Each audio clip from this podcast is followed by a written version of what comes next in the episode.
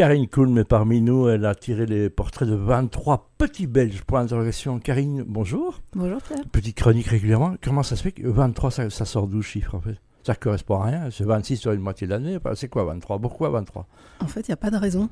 J'étais euh, à l'affût du 24e. Je l'attendais à une sortie de m'appeler. théâtre hein, à Paris.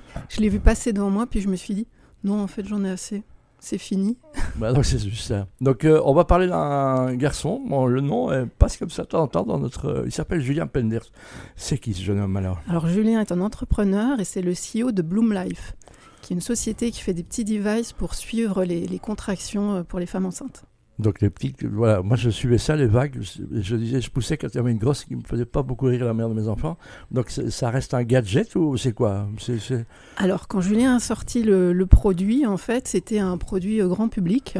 Donc, les femmes pouvaient euh, s'acheter ça euh, sur le marché, sur Internet.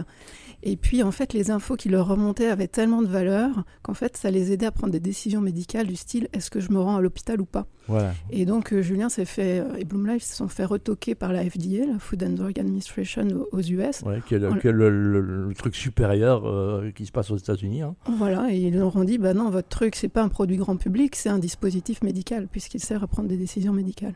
Et alors, ça ne lui appartenait plus?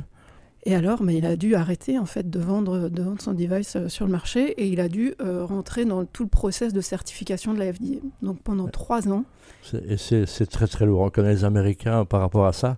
C'est l'AFAD, hein, comme on dit, qui, est- qui est un produit, euh, l'élément supérieur de contrôle de tout ce qui est médical, en fait, c'est ça? voilà. Donc il est rentré dans ce process de certification. Euh, donc il faut faire des études cliniques, il faut euh, amener des, des certitudes et des preuves, des preuves cliniques. et a Alors, est-ce qu'il l'a eu. C'est suspense insoutenable, il l'a- il l'a eu Ouais, en février Bravo, dernier. Julien. En Alors, février dernier. Donc euh, oui, bravo Julien, bravo Blue Et il n'est plus en Belgique, alors, Julien? Non, non, Julien, moi je l'ai rencontré euh, à San Francisco. Donc il vient de, de Beaufailly, je pense, une petite ville que tu dois Euh, Je connaître. connais bien. Ma grand-mère, euh, ma grand-mère y a vécu. J'ai passé toute mon enfance. Oui. Et en fait, on s'est rencontrés à San Francisco. Voilà. Et donc Bloom Life aujourd'hui, ils ont réussi à le faire rentrer dans un réseau de cliniques en Arizona. Mhm. Donc il est prescrit, le dispositif est prescrit par des médecins et remboursé par une vingtaine d'assurances en Arizona. Waouh. Donc là, Ils n'ont pas la sécurité sociale, il faut le rappeler aux États-Unis, donc c'est pas la même chose que chez nous. hein, donc euh, beaucoup plus. euh, c'est une médecine pour les riches, hein, clairement. Exactement. Et donc là, Julien est en, en pleine levée de fonds à nouveau pour euh, scaler, comme on dit, et, Ouais. et rendre disponible son device dans tous les US. Voilà. Quand on habite à Beaufeuille ou à Teux, on arrive à faire des choses fantastiques. Hein. Ben oui, Ben, tu vois, donc peu importe d'où on vient. Quand on suit ses rêves. Ouais. Bravo, euh, bravo à Julien, bravo pour sa persévérance. Et puis le next step, ce sera euh, de pouvoir euh, rentrer dans tous les, les circuits de remboursement en Europe. Ce qui est également pas et très un, facile. et un jour, il ira faire ding-ding à la bourse, tu penses?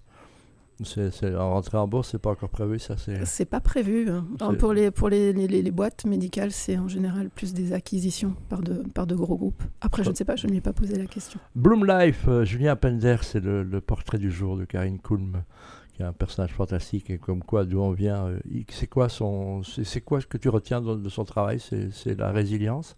La résilience, la persévérance. D'ailleurs, il me confiait que s'il avait su au début que ça allait être aussi long, aussi compliqué, il serait peut-être pas lancé.